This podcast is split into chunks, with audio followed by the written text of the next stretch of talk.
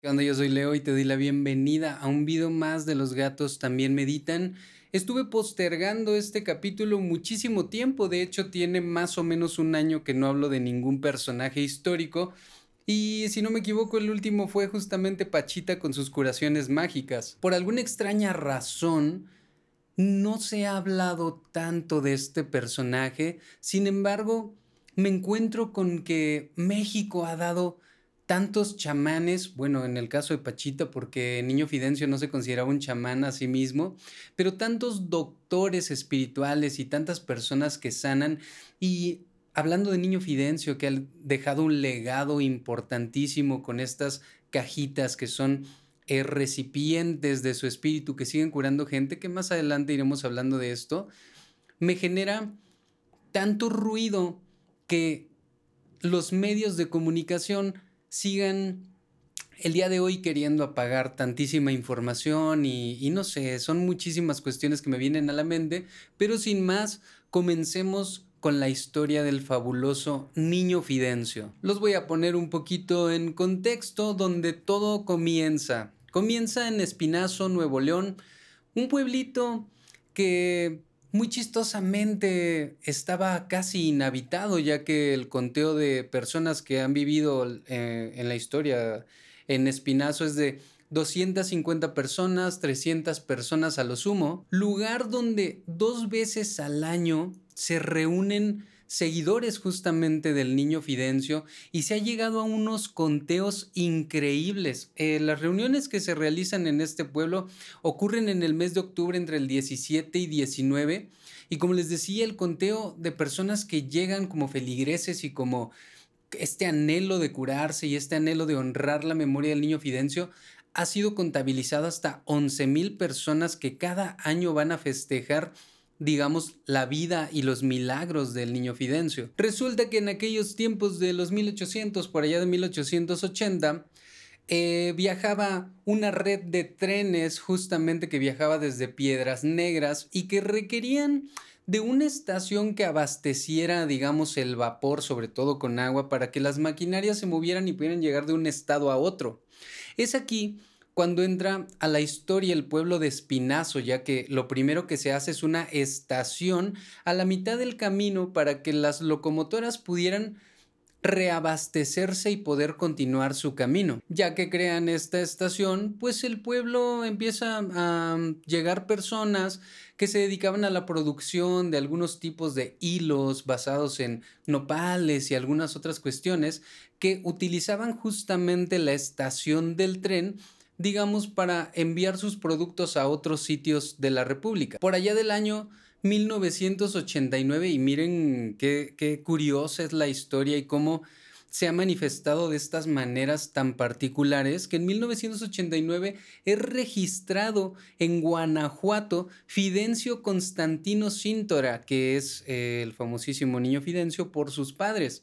Un año después, nacería Bárbara Guerrero. Son como de la misma echada de magia y de poder y de curanderismo y de posesiones de lo divino para curar a las personas. El niño Fidencio, como algunos le llaman, otros le decían José Fidencio, era el hijo número 18 de 21 hijos. Ya ven que en esos tiempos no había televisión, entonces se utilizaba el tiempo de una manera un poco más creativa. Nacido en una familia de campesinos y muchas personas tenían la creencia de que Fidencio eh, era un indígena, sin embargo, sus padres eran mestizos, así que es el primer mito que podemos sacar de los libros de la historia. El niño Fidencio no era necesariamente un indígena, sino más bien un nacido del mestizaje. Dentro de la historia del niño Fidencio, se dice que pues como era un hijo de familia numerosa y donde se encontraban no había demasiada, eh, demasiada riqueza y demasiadas maneras de generar ingresos,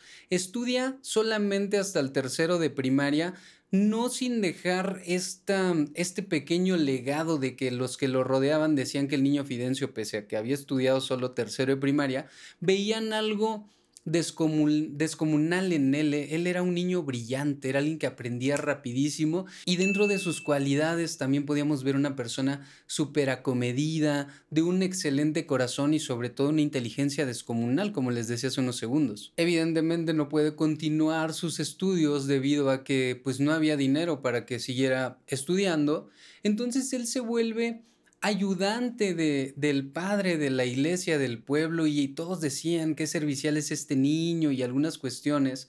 En aquellos tiempos había muchísima enfermedad y muy pocos médicos y muy poco acceso a la medicina, por lo cual pues se acostumbraba que algunos curanderos asistieran a las personas en sus curaciones y el mismo padre de la iglesia, que en ese momento el catolicismo era un boom, no se negaba ni lo satanizaba ni decía que era malo. De hecho, el padre asistía a los, curanderismos a rezar y se llevaba a Fidencio. Ahí es donde posiblemente Fidencio encontró cierto amor por las personas y cierto amor por el servicio. Desafortunadamente, cuando Fidencio cumple 10 años, una epidemia me lo deja huérfano, no sabe qué chingados va a hacer ahora, se encuentra solo en el mundo y una familia decide adoptarlo como entenado. Eh, se cree que los entenados, para los que no sepan qué es exactamente, no es como si lo hubieran adoptado como un hijo literalmente, sino más bien como un huésped que les sirve, que les ayuda y que de alguna manera paga el modus vivendi sirviendo a, a, los que lo han adoptado. Y es que todo en la historia se va hilando y como yo les he dicho en otros videos, nuestro destino lo vamos creando poco a poco, resulta que Enrique, un amiguito de Fidencio, eh, que casualmente es sobrino del padre al que asistía Fidencio, cuando notan que se queda huérfano, pues los papás de Enrique son los que deciden traérselo a la casa y decir, bueno, pues vamos a ver qué hacemos con este chamaco porque pues, se ve que tiene buen corazón y queremos ayudarlo, no queremos que la vida se lo coma. Cuando le adoptan, eh, este Fidencio lo que empieza a hacer es, bueno, pues voy a aprender a cocinar. Ahí evidentemente primero es el aprendiz de cocinero para la familia y después se vuelve bueno en lo que él se decidía que le gustaba, siempre sobresalía eh, por encima de los demás con su talento, pero sobre todo con su servicio. Resulta que en el año 1910, como todos los mexicanos sabemos, pues está este rollo de la Revolución Mexicana y hay algunos sitios que se vuelven extremadamente peligrosos para las personas en torno a ser perseguidos. Entonces, pues se tienen que mudar de Morelia porque es peligroso estar en ese espacio durante la Revolución Mexicana. Pasan los años y en 1912 ya no se encuentra Porfirio Díaz en el poder, pero quedan los revolucionarios, es decir, la guerra todavía no termina, entonces tenemos que seguirnos escondiendo para no seguir sufriendo bajas. A la par de todo esto, su amigo Enrique se enlista eh, como miembro de la guerrilla y le decía a este Fidencio, vente, vamos a pelear y no sé qué, pero Fidencio como que no había nacido demasiado para el tema de la guerra y su amigo Enrique por un lado se vuelve revolucionario y nuestro querido Fidencio pues más bien seguía dando servicio a las personas como si hubiera descubierto una especie de propósito para su vida. Relatan las personas y relatan los datos históricos que a los 14 años Fidencio estaba más grandote que por lo regular un niño de 14 años, sin embargo tenía una voz muy, muy de niño, muy afeminada. Las personas dicen que Fidencio tenía caderas amplias y que la parte del busto pues aparentaba eh, ser prominente, lo cual era un poco extraño y no se sabía por qué hasta tiempo después se descubre que Fidencio tenía una enfermedad de la que hablaremos un poquito más adelante. Se cuenta que a los ocho años, eh, dos años antes de que sus padres partieran con nuestro Señor Jesucristo, eh, la madre se cae del caballo, se lastima el brazo, Fidencio súper chiquito a los ocho años, se acerca, le soba el brazo a su madre, como que, Diosito, por favor, ayúdame, le soba, le soba, le soba el brazo, y como si fuera arte de magia, es el primer milagro registrado en los libros por nuestro amado Fidencio, la curación de su madre que se había caído del caballo. Volvemos un poco a la historia, acuérdense que Fidencio trabajaba pues cocinando y era el entenado y era muy amable, pero descubre dentro de sí mismo esta chispa que de repente nos da a todos de querer descubrir el mundo y saber qué hay más allá. Entonces dicen que Fidencio recorrió algunos estados de la República justamente cocinando.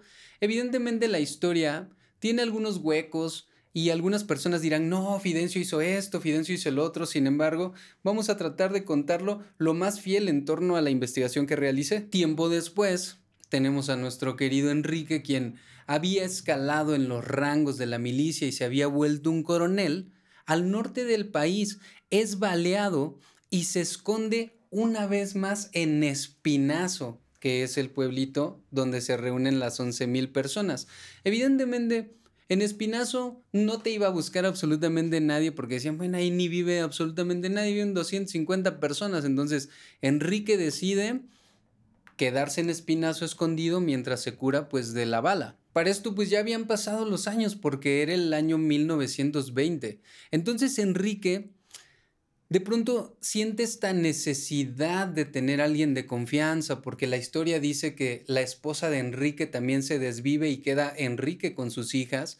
Entonces él necesitaba alguien de su entera confianza para que cuidara a sus hijas y pues para que le hiciera compañía, ¿no? Entonces de pronto Enrique dice, cabrón, ¿dónde está Fidencio? Lo empieza a contactar y resulta que lo encuentra, encuentra a su viejo amigo de la infancia. De alguna manera eh, Fidencio sabía que le debía muchas cosas a Enrique ya que mucho tiempo había sido adoptado por su familia. Es así como Fidencio regresa a Espinazo con una de sus hermanas, digamos, hacerle compañía a, a su amigo Enrique. Algunos hablan de que de primeras Fidencio como no tenía un aspecto tan comunal, sino más bien era un tipo grande pero con una voz de, de infante, fue bulleado algún tiempo, sin embargo, siempre el ser servicial, el ser amable, el ser buena onda, poco a poco se va ganando el respeto del pueblo, que vaya, pues eran 250 personas, no era como que tuvieras que ganar el respeto en el Estadio Azteca, pero era importante para él, mediante la humildad, demostrar que pues no era necesario ser buleado. Resulta que había un alemán dueño de una hacienda, ya que estaba en Espinazo. El alemán llamado Fuenbernich, que para ser honesto no sé cómo se pronuncia, estaría bien cabrón que tú me lo dejaras aquí en los comentarios, ya que nunca he tenido la necesidad de hablar alemán, ni tampoco de pronunciar los nombres en alemán, pero lo dejaremos así. Este alemán era dueño de una hacienda y resulta que uno de sus animales se enfermó.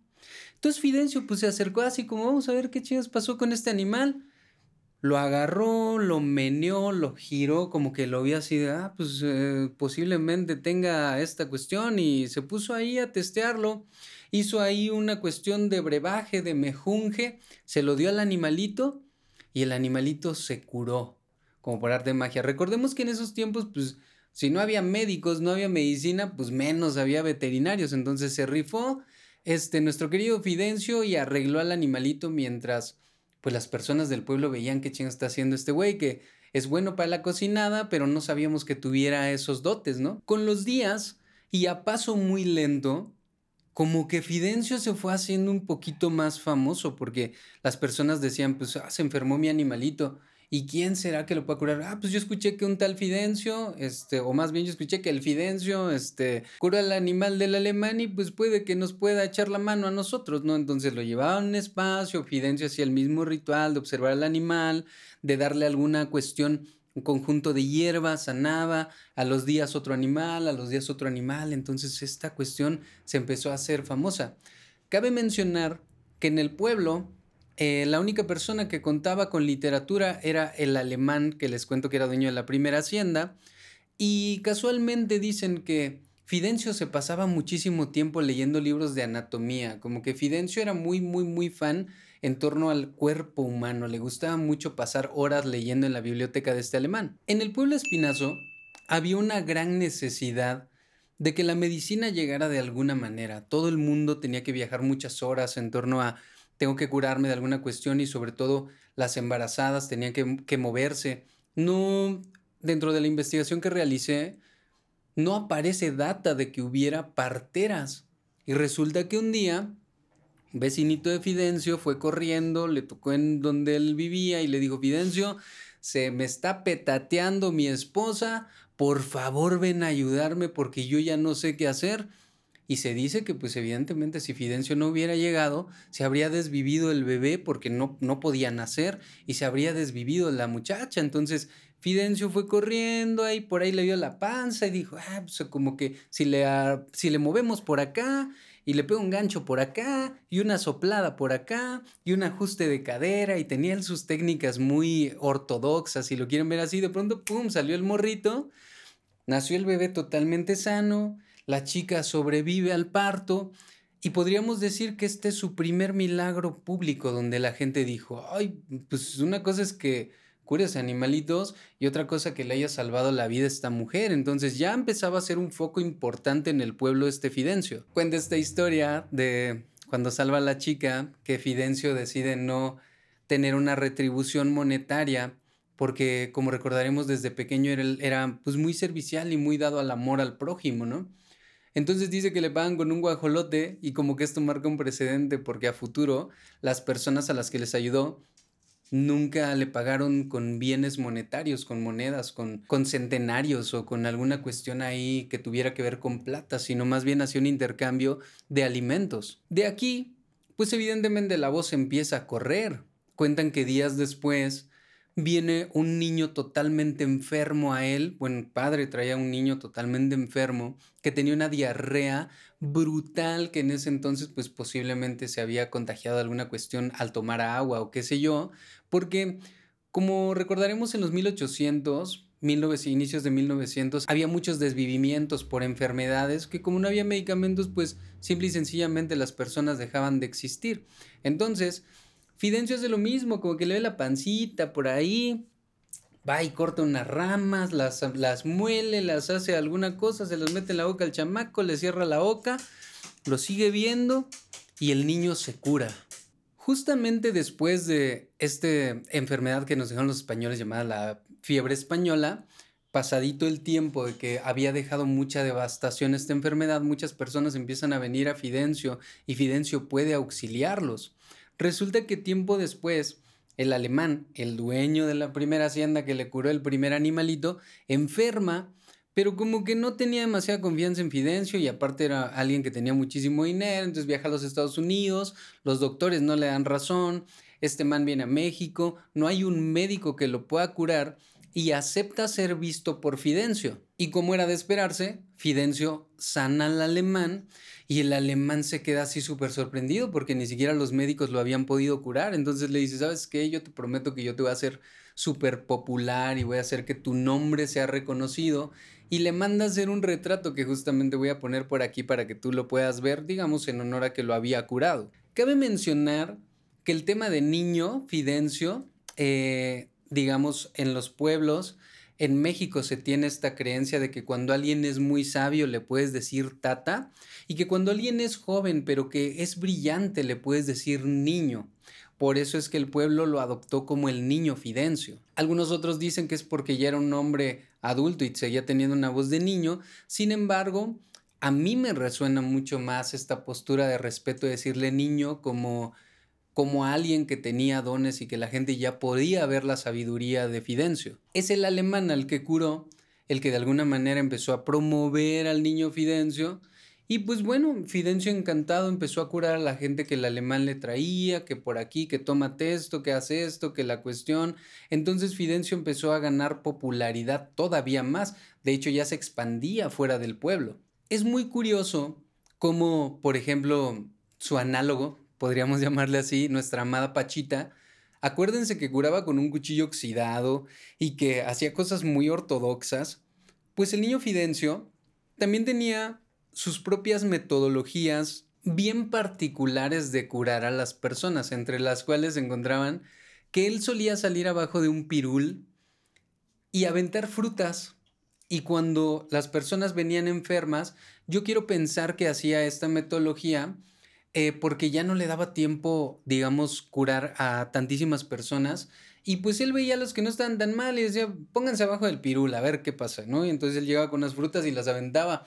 Y si la fruta golpeaba a la persona enferma, las personas se curaban. a personas que él consideraba se encontraban un poquito más graves. Los llevaba algo que él, que él llamaba el charquito, que era pues como un asentamiento de agua que pues estaba lleno de lodo, en realidad era insalubre y los bañaba, los limpiaba y se curaban. Esto hablamos de gente que ya estaba un poquito más enferma. Tenía una manera muy particular este Fidencio de curar a las personas que no podían caminar y que hay data en los libros de que, de que Fidencio realmente curaba a las personas que no podían caminar. Lo que hizo fue, a ver, pónganme un columpio aquí. Eh, para los que no sepan qué es un columpio, dos, dos mecates, dos hilos con una maderita y te sientas y te columpias. Es muy raro que, que no sepan qué es un columpio, sin embargo, pues específico por cualquier cosa. Se sentaba niño Fidencio en el columpio, sentaba al minusválido con él y se empezaba a mecer se empezaba a mecer, a mecer, a mecer, a mecer y cuando cedía de mecerse, la persona podía empezar a caminar. Es brutal, porque les decía, Pachita tenía sus maneras de curar a la gente y también Fidencio parecía que recibía mensajes del universo, de su Dios, de su Jesucristo, que le indicaban cómo podría sanar a las personas. Si bien Pachita no necesariamente era religiosa, de hecho pensamos que Pachita era muy chamánica y que tenía escuela del vudú africano y de esta, de esta magia africana, podemos pensar en Niño Fidencio como un católico de hueso colorado que si ustedes lo piensan, utilizaba mecanismos similares al mismísimo Jesucristo, lo de utilizar el lodo del charquito, lo del columpio, lo de aventar eh, frutas, como cuando pasaba Jesucristo y decía, si alguien me toca, se van a sanar. Pero no para ahí la cosa. Había algunas personas que llegaban y que ya era necesario que les hiciera alguna operación porque tenían algún tumor o alguna cuestión importante. Entonces Videncio decía, a ver, vamos a ver qué voy a utilizar. Agarraba una botella, la partía, quedaban los vidrios eh, regados en el suelo y él escogía uno, como si tuviera un llamamiento especial por ese cristal. Lo tomaba, abría, sacaba, cerraba y San se acabó, los curaba hay algunos relatos, es que, es que no puedo dejar de compararlo con Pachita en, como, en la manera, en el modus operandi, pero hay unos relatos que dicen que pues, las operaciones de Pachita eran dolorosísimas y que la gente gritaba y chillaba y berreaba, pero Fidencio, cuando los abría con el vidrio, las personas no, no se quejaban, decían que las operaciones de Fidencio eran indoloras. Ahora tú puedes decir, no, eso es una locura y toda esta cuestión, pero mira, hay un español actualmente que con el poder de la mente anestesia los cuerpos, la psicoanalgesia, la psicoanestesia. Si tú quieres, échate un clavado en Google. Hay videos de personas que están siendo operadas sin ningún tipo de anestesia, platicando. ¿Y tienes algún dolor? Absolutamente no.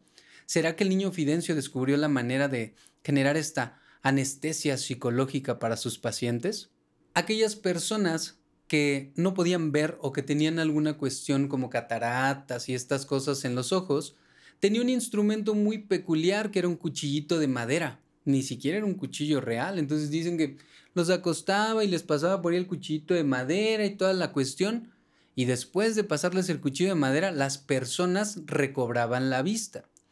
Había de aquellos que eran un poquito más pinches necios y esto a, mí me suena un poco extraño, pero dicen que así era. Fidencio tenía una mascota al cual llamaba la leona, que era un puma que no tenía garras y que tampoco tenía dientes. Y cuando la gente se ponía medio rejea que no se quería curar, lo que hacía Fidencio era que los metía a un cuarto con la leona y cuando salían estaban curados. Algunos otros dicen que Fidencio utilizaba un toro real y metía al toro en un cuarto y metía a la persona en un cuarto y cuando las personas salían, las personas estaban totalmente curadas de la enfermedad con la que habían llegado.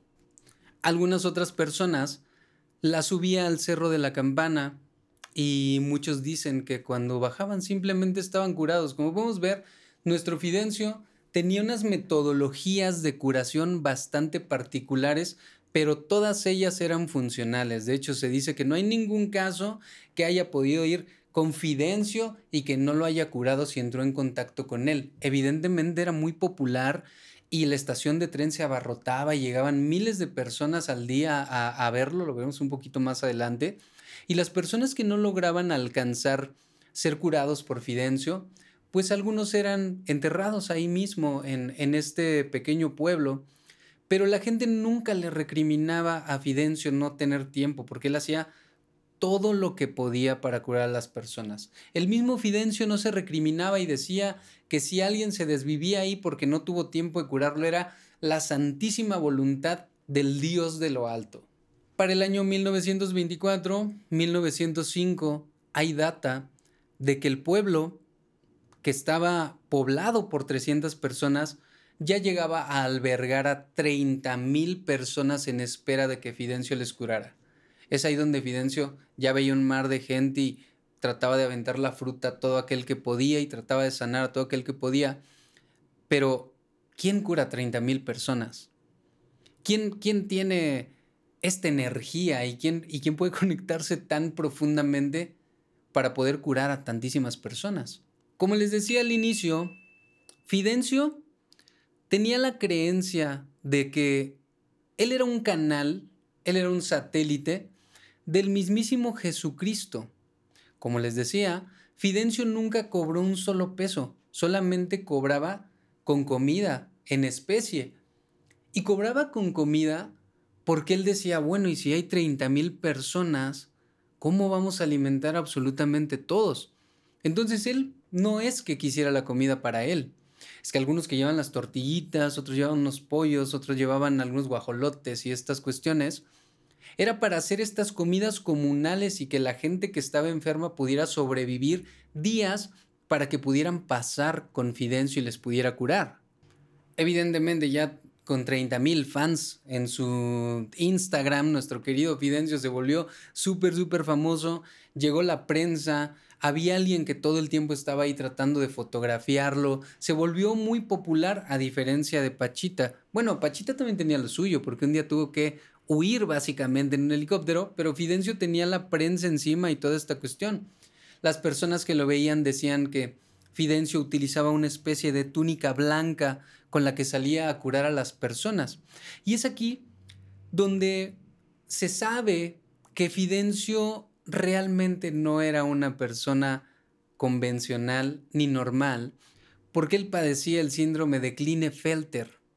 Básicamente este síndrome dota a las personas de un doble cromosoma X que hace que haya un crecimiento mayor en las caderas, un crecimiento mayor en el busto, hace que los órganos sexuales no se desarrollen o hay una disminución en el tamaño, por lo cual hay una menor producción de testosterona y que por esta razón era que Niño Fidencio hablaba como si fuera un niño, pese a que era un hombre gigantesco, Sé que era una persona muy, muy, muy alta, muy corpulento, pero siempre hablaba como niño. A él no le había salido la barba ni el bigote, y era justamente por este síndrome.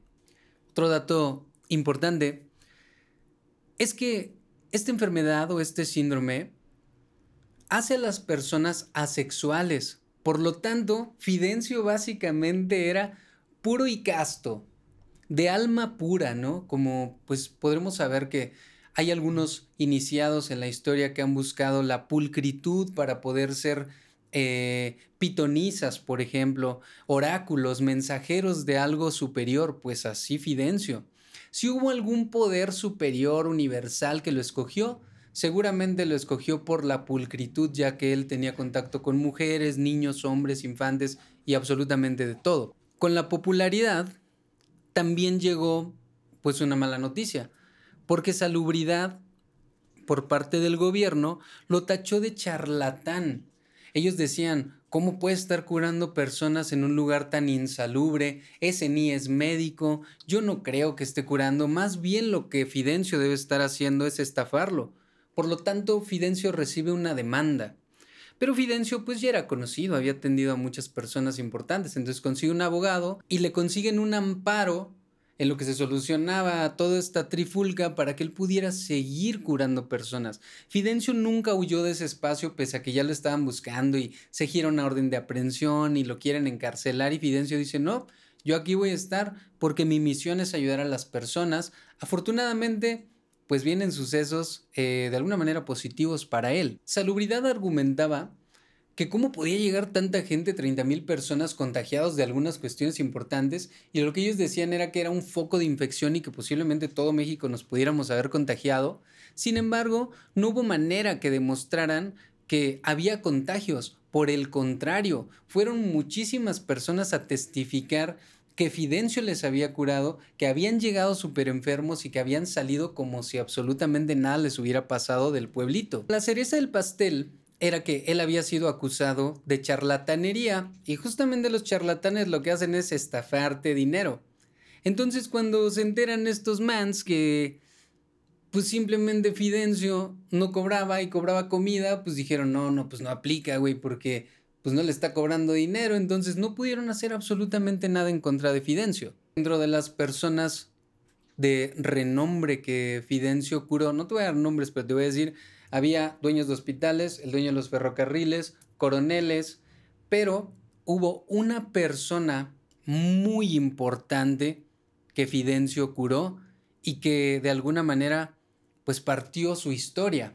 El 8 de febrero de 1928 llegó el presidente Plutarco Elías Calles. Y tengo que ponerlos un poquito en contexto con esto, porque Plutarco Elías Calles estaba totalmente en contra de la Iglesia Católica. De hecho, Plutarco desató la guerra cristera. ¿Qué quería decir esto? Lo que Plutarco Elías Calles quería hacer era quitarle los bienes a la Iglesia Católica y dárselas al pueblo, que no, que no fuera la Iglesia Católica el culto mayoritario. Entonces había una guerra muy sangrienta en torno a, a la Iglesia Católica y la presidencia. Sin embargo, pues Plutarco Elías Calles enferma de lepra, con su hija y no le queda de otra más que ir a rendirse frente a un tipo que decía que era Jesucristo el que curaba a las personas. Contra todo pronóstico, llega Plutarco Elías Calles en un tren especial, toda la gente se queda así como que pedo, y evidentemente, pues Fidencio tuvo que hacerse un espacio para con él. Evidentemente ganó muchísimos puntos Fidencio porque pese a que él sabía que existía la guerra cristera y que Plutarco Elías Calles estaba en contra totalmente de la Iglesia Católica, como buen cristiano, lo curó. Dice que pues, lo metió en un cuarto, eh, le quitó la ropa, le puso miel, le puso algunos ungüentos para curar la lepra y se fue. Evidentemente tenía mucha chamba, se le pasa el tiempo, y Plutarco Elías Calles era pues alguien violento, ¿no? Entonces estaba ya refunfuñando que por qué lo había dejado ahí en un cuarto y no sé qué. Entonces llega Fidencio, le dice, no, pues discúlpame, estaba así súper ocupado, ya le hace su limpieza. La sorpresa de Plutarco Elías Calles es que cuando le quita la miel no tiene absolutamente nada y que su hija queda completamente curada.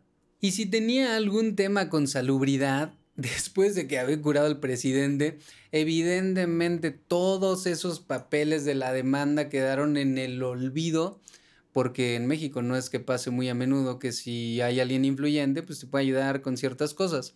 También dicen que un poco de tiempo después, eh, Plutarco Elías Calles envía muchos víveres para las personas que estaban en espera, que envía medicamentos, que envía eh, algunas cuestiones en especie en agradecimiento a este niño Fidencio. Evidentemente su persecución cesó después de que curó al presidente, pero viene la parte final y triste, digamos, de la historia de niño Fidencio, porque pese a que fue una persona milagrosa nacida en nuestro amado México, Fidencio tenía una vocación tan profunda por las almas, por curar a la gente, que personas relatan que Fidencio trabajaba hasta 22 horas al día. Y la verdad es que puede ser muy iluminado y todo, pero seguimos viviendo en un cuerpo de carne y hueso que se desgasta. Con jornadas de 22 horas de trabajo, sanando a miles de personas, el día 19 de noviembre de 1938, desafortunadamente, Fidencio fallece por cansancio. Y pues para 1938 Fidencio no era alguien tan grande, si te pones a pensar, Pachita vivió un chingo de años, no sé si se supo administrar chido con que yo hasta las 8 atiendo y yo me voy a dormir, pero Fidencio no. Fidencio trabajaba y trabajaba y trabajaba y pues básicamente Fidencio se desvive por cansancio. Tiempo después, pues nace este culto fidencista. Acuérdense que les decía que en el mes de octubre las personas llegan a Espinazo, hasta 11 mil personas, que son los, las personas del culto fidencista. De hecho, hay varias iglesias en torno a y en honor a Fidencio, que la gente argumenta que pues sí son en honor a Fidencio, pero que él era básicamente poseído por nuestro Señor Jesucristo, y también tiempo después empiezan a fundar una especie de academia, si lo quieres ver de alguna manera, donde personas se preparaban como cajitas, de aquí el término cajita, que era un aprendiz de las enseñanzas de Fidencio para que tiempo después pudieran volverse algo que se llama materia. Básicamente, las personas que han pasado por la escuela fidencista y fueron cajitas en algún momento, posteriormente pueden ser materia, es decir, pueden canalizar el espíritu de Fidencio, que se cree que Fidencio puede estar al mismo tiempo en muchísimas personas, fungiendo como materia, y siguen sanando a muchas personas hasta el día de hoy. Poco se habla de estos sucesos, poco se hablan de las sanaciones psíquicas, poco se hablan de las sanaciones en el plano astral. Sin embargo, Fidencio y sus cajitas y sus materias son la viva muestra de que nos falta muchísimo para poder entender cómo funciona el mundo espiritual, cómo funciona el mundo chamánico y cómo nuestros antepasados podían ejercer y hacer milagros con el simple hecho de transformar la latiz, como decía Jacobo Greenberg. Espero que te haya gustado la historia del niño Fidencio, a mí me parece una joya de la historia. Y pues, sin más, yo fui Leo y nos estamos viendo en un siguiente video. Si quieres que hable de algún otro personaje a lo largo de la historia de magia, chamanoso, lo que tú quieras, déjamelo saber en los comentarios. Gracias porque ya te suscribiste y porque activaste la campanita. Y ahora sí, nos estamos viendo la próxima.